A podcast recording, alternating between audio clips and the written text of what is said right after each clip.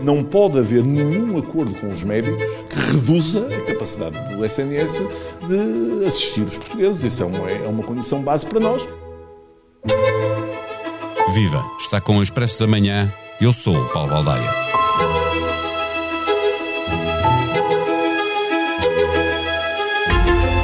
Os relatos dos primeiros dias de novembro dão conta de dificuldades na gestão das urgências de vários hospitais. Dezenas de serviços estão indisponíveis, mas estamos longe do cenário dramático de ter de fechar portas em alguma urgência de um hospital. O mês também só está a começar e as coisas terão tendência para agravar com o passar do tempo até ao final do ano. Em janeiro, o computador volta a zeros e os médicos voltam a ter de fazer 150 horas extraordinárias. Sábado, há nova ronda de negociações e os sindicatos, representando campos políticos bem distintos, exigem o mesmo do governo: atualizações salariais cinco vezes superiores ao que oferece o Executivo. Esta exigência é mesmo o que está a separar sindicatos e Ministério da Saúde, mas se olharmos mais de perto, percebemos que o braço de ferro é muito mais entre o movimento Médicos em Luta e o Ministério das Finanças.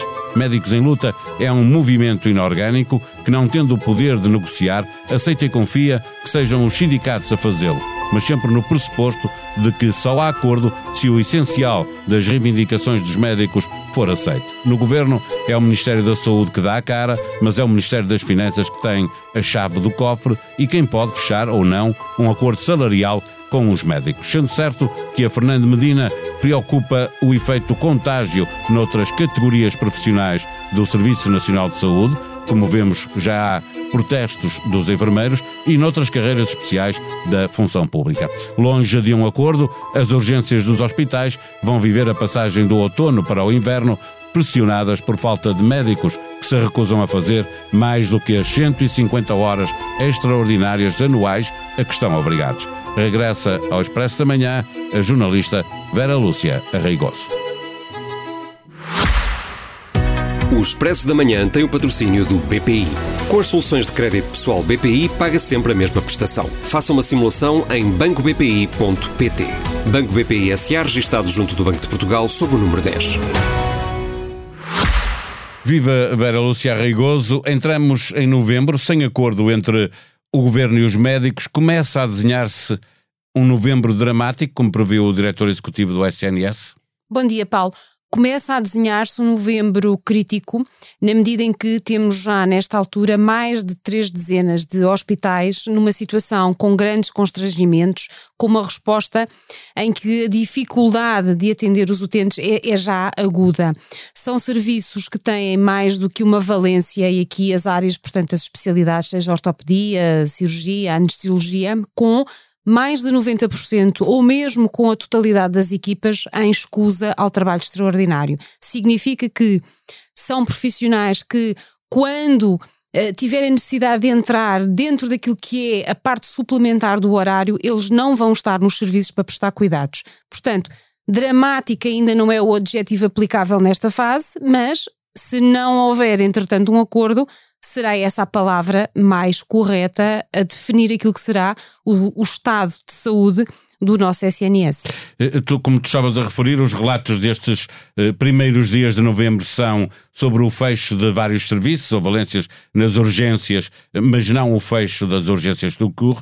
Eh, eh, podemos vir a chegar ao ponto de ter de fechar mesmo a porta de algumas urgências em alguns hospitais? Podemos, no sentido de que neste momento ainda é possível, como o mês está no início, retirar médicos de um lado e do outro, fazer aqui uma espécie de um, de um puzzle, uh, desviando médicos que estão na consulta ou em noutras áreas programadas ou em cirurgias para irem para, por exemplo, para a urgência ou para acudir em determinados serviços onde de facto essa falta de médicos é mais evidente, mas com o passar dos dias esta ginástica vai sendo cada vez mais difícil de ser feita pelos administradores hospitalares e corremos, de facto, o risco de eh, termos um dia em que teremos as portas eh, das urgências encerradas, não literalmente, leia-se, mas com a necessidade de transferir os doentes que aí ocorrem para hospitais que noutras regiões possam dar a resposta.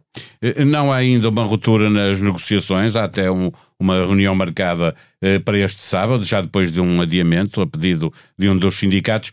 O, o que separa as duas partes é dinheiro. Uh, uh, o futuro próximo, no que diz respeito à estabilidade nas urgências e no SNS, pode dizer está mais dependente do Ministro das Finanças do que do Ministro da Saúde.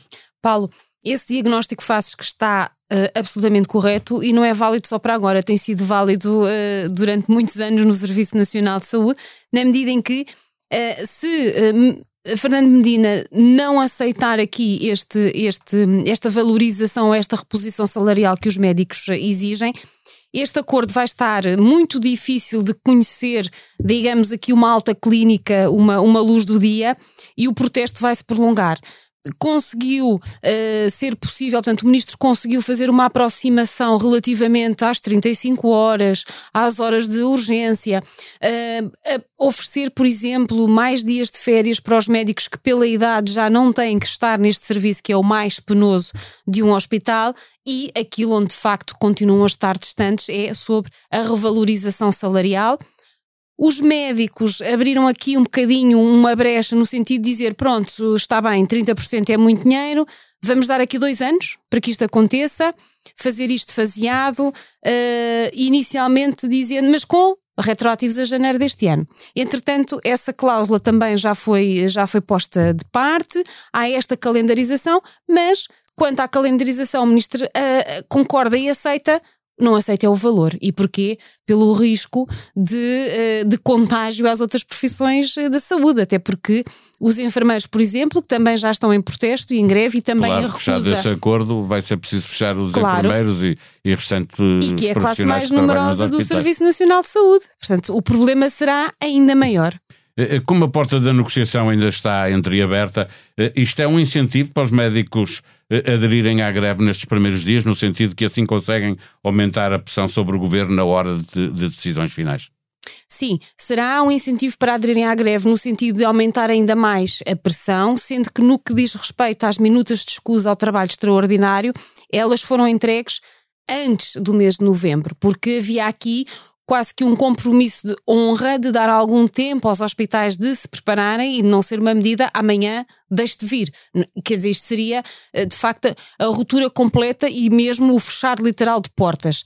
Portanto, há aqui sinais de que uh, as coisas não estão tão próximas como, como era suposto nesta altura, uh, e isso é, de facto, um, um, forte incentivo ao movimento inorgânico dos médicos em luta para continuarem o protesto uh, e até para o intensificarem, porque as minutas que venham a ser, por exemplo, entregues para fazer efeito em dezembro, são agora, é agora que chegam aos conselhos de administração. E havendo um cenário neste momento em que não há acordo, isso pode ser um estímulo a que os médicos que ainda estejam indecisos entreguem agora minutas para fazerem efeito em dezembro. E porquê? Porque este protesto dos médicos só tem um tempo de vida até ao final do ano, porque em janeiro o contador volta a zero e eles continuam a ter mais 150 ainda sobra, horas ainda sobra fazer. muito, muito tempo para o governo uh, respirar. Uh, tu estavas a referir uh, o movimento inorgânico, uh, movimento que se chama assim, movimento médicos em luta. Uh, quem está a negociar com o governo são os sindicatos, não é? Mas o, o CIMA, FNAMA, etc.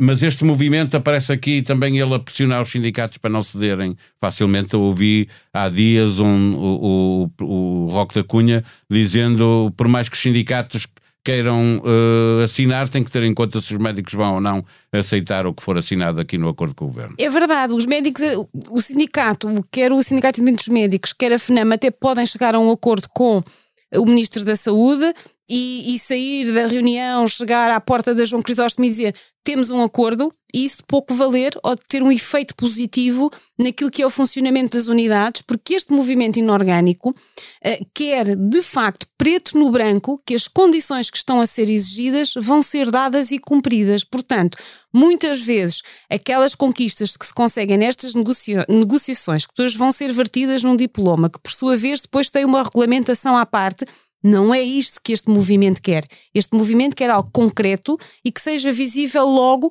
digamos, no curto prazo.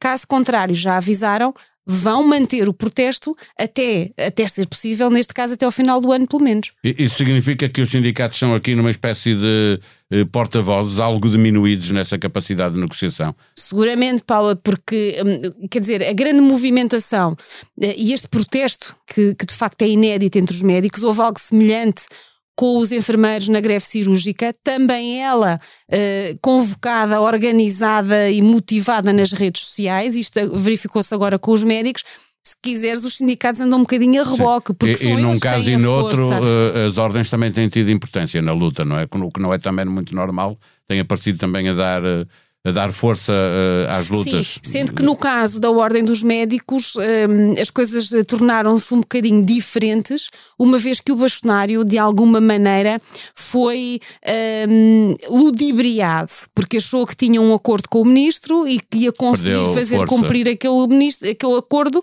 e não só o acordo não foi cumprido, como saiu completamente ao contrário do que estava uh, decidido e, portanto, perdeu a força perante os médicos. Ou seja, como é que ele vai motivar eh, uma classe quando ele próprio não conseguiu concretizar uma coisa que tinha dito aos médicos que estava ganha.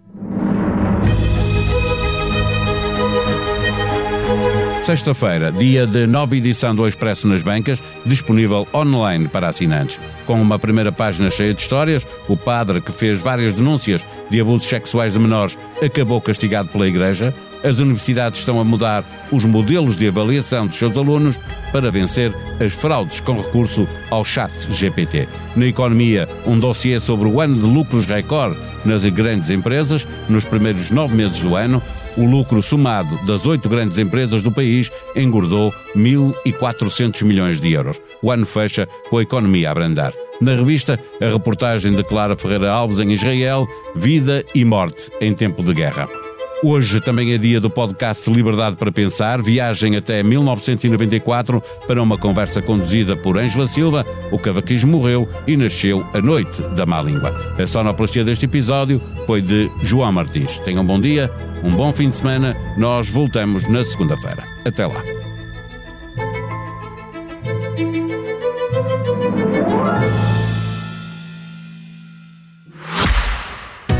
O Expresso da Manhã tem o patrocínio do BPI. Com as soluções de crédito pessoal BPI, paga sempre a mesma prestação. Faça uma simulação em bancobpi.pt. Banco BPI SA, registado junto do Banco de Portugal, sob o número 10.